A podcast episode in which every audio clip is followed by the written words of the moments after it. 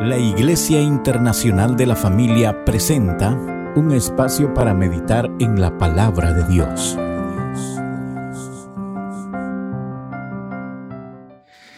Sin duda alguna estos son tiempos difíciles.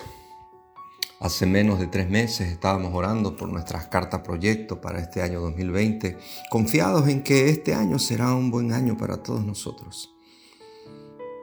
Apareció una pandemia que ha hecho temblar al mundo y que a muchos nos tiene afligidos.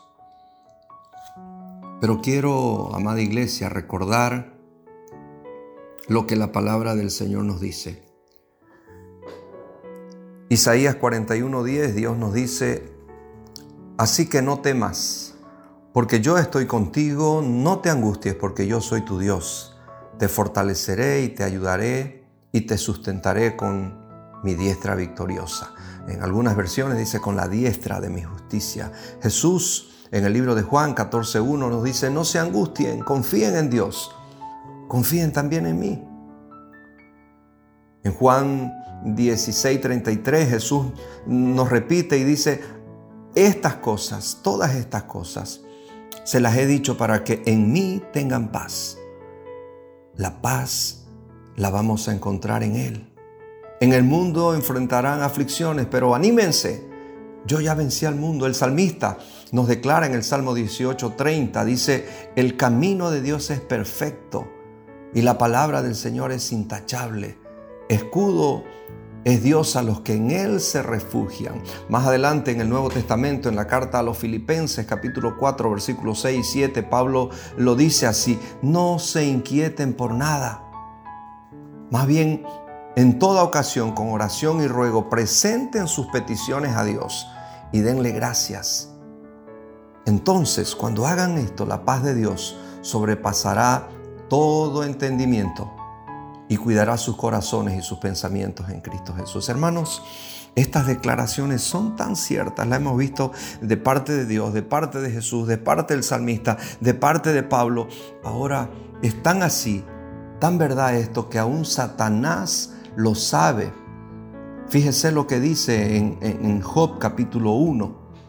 Y Satanás le respondió al Señor, sí, pero Job tiene una buena razón para temer a Dios. Versículo 10. Siempre has puesto un muro de protección alrededor de él, de su casa y de sus propiedades, de sus bienes. Fíjese, Satanás sabe hay un muro de protección alrededor de usted, de mí, de mi casa, de su casa, de nuestros bienes. Y termina este versículo diciendo, has hecho prosperar todo lo que hace, mira lo rico que es. La pregunta, mi hermano, en esta hora es, ¿qué vamos a decir nosotros a todo esto? ¿Cuál va a ser la respuesta que nosotros vamos a dar a esta situación? Eh, eh, lo animo a que respondamos como lo hizo el salmista en el Salmo 91. Fíjese lo que dice. Yo le digo al Señor, versículo 2, tú eres mi refugio, mi fortaleza, el Dios en quien confío. Cuando usted haga eso, cuando yo haga eso, entonces el Señor nos responderá diciendo, ningún mal te vendrá, ninguna plaga se acercará a tu hogar. Pues yo ordenaré a mis ángeles que te protejan por donde vayas. Yo el Señor lo digo, rescataré a los que te aman, a los que me aman, protegeré a los que confían en mi nombre. Cuando me llamen, yo los responderé. Estaré con ustedes en medio de las dificultades y los rescataré y los honraré. Finalmente en el versículo 16 termina diciendo, los recompensaré con larga vida y les daré mi salvación. Amigo, hermano, siervo, te animo a que declares conmigo, Dios sigue siendo Dios y Señor. Que el Señor te bendiga.